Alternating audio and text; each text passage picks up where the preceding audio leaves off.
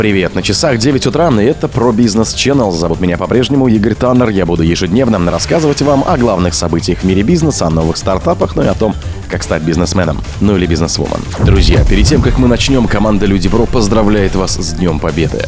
День Победы — это праздник героев, праздник гордости и славы за наших предков и за наше прошлое. Ведь если не было бы прошлого, не было бы и настоящего. Поздравляю с праздником вас, дорогие ветераны. Низкий вам поклон за то, что сегодня мы есть на этой планете. И все благодаря вашему подвигу, мужеству и отваге. Наибольший доход пайщикам в апреле принесли акции российских компаний.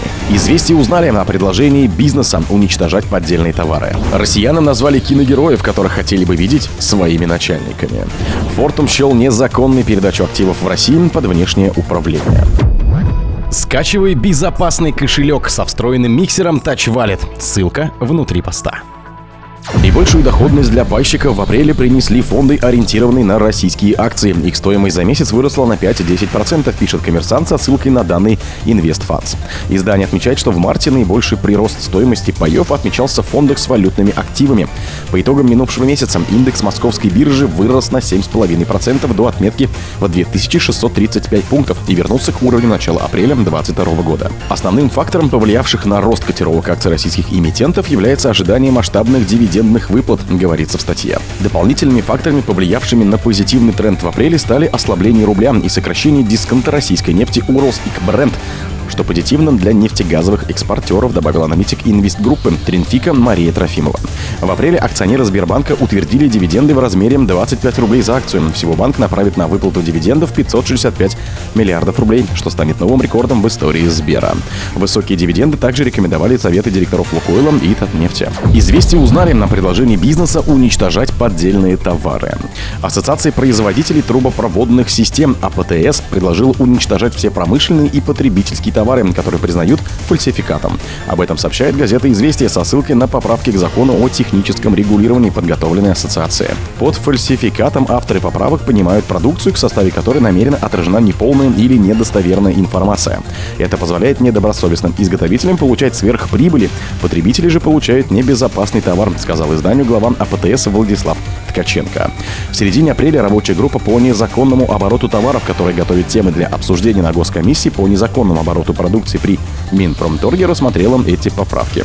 Инициативу АПТС, по словам Ткаченко, поддержали и другие производители промышленной и потребительской продукции. Рабочая группа при госкомиссии в ближайшее время рассмотрит предложения отраслевых союзов, сообщили газете в Роскачестве. Возможно также продумать регламент и исполнение предложенной нормы, порядок изъятия, хранения и уничтожения фальсификата, сказали в организации. В действующем законодательстве нет единого определения фальсификата.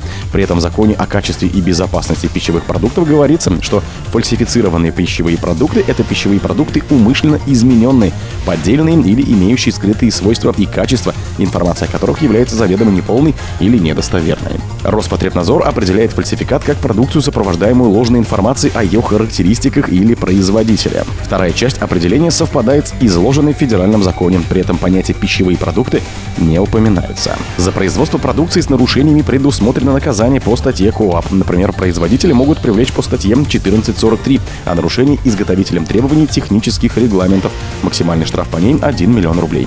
В случае причинения вреда имуществу, окружающей среде, жизнью или здоровью граждан, продукцию могут конфисковать, а деятельность организации приостановить на срок до 90 суток. Россияне назвали киногероев, которых хотели бы видеть своими начальниками. Россияне, если бы их начальником мог стать персонаж кино или сериала больше всего хотели бы поработать под руководством героя фильма «Место встречи изменить нельзя» или «17 мгновений весны» Глеба Жданова и Макса Отто фон Штирлица. Это следует из результатов опроса сервиса SuperJob. В открытом опросе принимали участие 1600 респондентов из числа экономически активных граждан старше 18 лет. В исследовании участвовали жители всех округов России. Голоса респондентов, которые затруднились в ответе или сказали, что таких персонажей нет, в статистике не учитывались. Жеглов и Штирлиц набрали по 4% голосов, соответственно. На второе место с результатом в три голоса занял Тони Старк из «Железного человека» и Доктор Хаус из одноименного сериала. Следом за ним расположились Людмила Калугина, служебный роман Шерлок Холмс, Бэтмен и Роман Шилов «Ментовские войны» не хотели бы видеть своими начальниками 2% опрошенных. Также в топ-10 попали капитан Джек Воробей, «Пираты Карибского моря» и секретный агент Джеймс Бонд. За них проголосовали по 1% участников. Также по 1% набрали главный редактор модного журнала Миранда Пристлин «Дьявол носит Прада», врач Андрей Быков «Интерны», Катерина Тихомирова «Москва слезам не верит», Терминатор, Стив Роджерс «Капитан Америка», брокер Джордан Белфорд «Волк с Уолл-стрит», Аста Бендер «12 стульев», Мария Шевцова «Тайны следствия» и директор школы волшебства Хогвартс Альбус Дамблдор Гарри Поттер. Фортум счел незаконной передачу активов России под внешнее управление. Финский энергетический концерн Фортум выступает против передачи своих активов в России под внешнее управление и направил официальное уведомление в администрацию президента, говорится в заявлении компании. Фортум считает действия России грубым нарушением международного права и прав компании как иностранного инвестора. Фортум готовится принять все необходимые меры для защиты своих прав согласно соответствующему международному законодательству, сообщили в компании. Компания настаивает, что своими действиями Россия лишила Фортум прав акционера. Электростанция Фортум в России является самым современным и эффективным на рынке и обслуживается в соответствии с высокими отраслевыми стандартами, добавили в Фортум. Действия в отношении компании предприняты для защиты интересов России на фоне шагов недружественных стран. Они будут продолжены, отреагировал на заявление концерна пресс-секретарь президента Дмитрий Песков. Все действия в отношении Фортума осуществляются в соответствии с нашим законодательством, также сказал он. Цитата по Интерфаксу.